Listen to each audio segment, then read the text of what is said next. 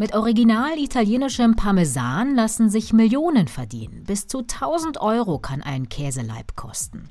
Ein gefundenes Fressen für Fälscher. Mikrochips im Käse sollen billige Kopien verhindern, sie sollen sogar essbar sein.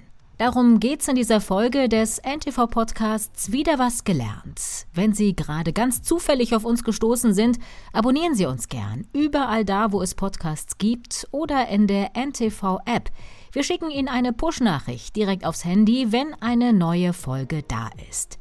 Mein Name ist Caroline Amme. Hallo und willkommen. Wenn Spaghetti mit Tomatensauce auf den Tisch kommt, gehört Parmesan einfach dazu. Wenn wir von Parmesan sprechen, meinen wir eigentlich Parmigiano Reggiano. Das ist Hartkäse aus einer bestimmten Region in Norditalien. Hergestellt nur mit Milch von Kühen aus den Provinzen Parma, Reggio Emilia, Modena, Bologna und Mantua. Mindestens ein Jahr lang muss der Käse gereift sein. Der Name ist geschützt durch das italienische Herkunftssiegel DOP. Übersetzt bedeutet das geschützte Ursprungsbezeichnung sowie italienischer Parmaschinken, griechischer Feta-Käse oder französischer Champagner. Auch das sind geschützte Lebensmittel in der EU. Menschen auf der ganzen Welt lieben diesen Käse. Parmigiano Reggiano hat vergangenes Jahr einen Verkaufsrekord verzeichnet. Über 156.000 Tonnen wurden verkauft, fast 3 Prozent mehr als im Jahr davor. Fast jeder zweite Laib Käse wird exportiert über die Grenzen Italiens hinaus. Der Umsatz ist um fast 7% gestiegen auf knapp 3 Milliarden Euro.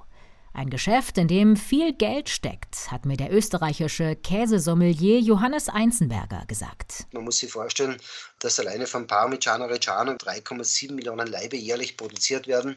Wenn Sie so einen Leib nehmen mit 35 bis 40 Kilogramm, der zwischen, ich sage mal so 25 und 40 Euro in der Regel irgendwo liegt im Preis, das ist immer ein bisschen unterschiedlich, je nach Reifung, wie lange so ein Käse gereift ist.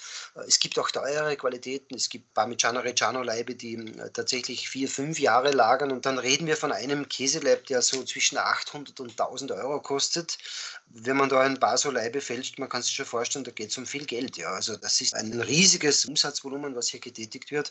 Nicht umsonst gibt es ja auch diese Parmesan-Banken, wo sozusagen die Banken Parmesan-Lager haben in Italien.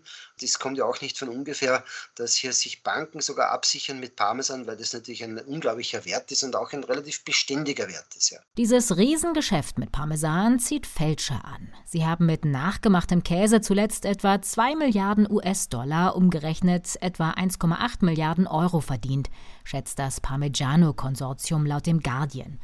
Einen ganzen Leib Parmigiano optisch zu fälschen, ist zwar ziemlich aufwendig, der Käse hat nämlich etliche individuelle Erkennungsmerkmale, um Kopien zu verhindern.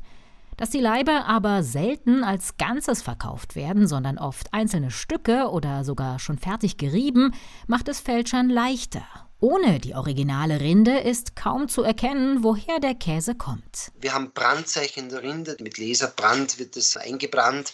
Der Schriftzug ist drin mit Parmigiano Reggiano. Dann kommt natürlich auch das Logo des Konsortiums rein, weil eine bestimmte Mindestpunkteanzahl in der Verkostung erreicht. Da wird ja auch geprüft und verkostet. Und wenn die Chargen dann natürlich die bestimmte Punkteanzahl erreichen, äh, dann kriegen sie auch das Brandzeichen vom Konsortium. Dann steht auch eine Betriebsnummer drin und es gibt auch eine fortlaufende Nummer für jeden Parmesankäse, die vergeben wird und dort das Brandzeichen eingegeben wird. Äh, und zusätzlich ist auch noch die Steuernummer des Produzenten drinnen. Trotz dieser aufwendigen Kennzeichnung tauchen immer wieder billige Fälschungen auf. Weniger bei uns in Europa, sondern eher in Amerika und Asien, vermutet Johannes Einzenberger. Immer mehr Parmesan wird auf internationale Märkte exportiert. Das Parmigiano-Konsortium hat sich eine neue Methode ausgedacht, um den Käse seiner Hersteller besser zu schützen. Sie wollen Mikrochips in den Käse reinmachen, und zwar in die Käserinde.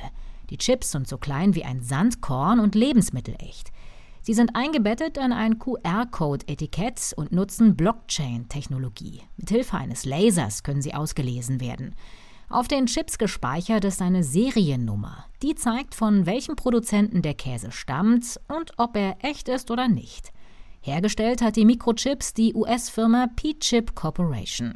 Die Chips wurden testweise in die Rinde von 120.000 Parmigiano Reggiano Leiben eingefügt.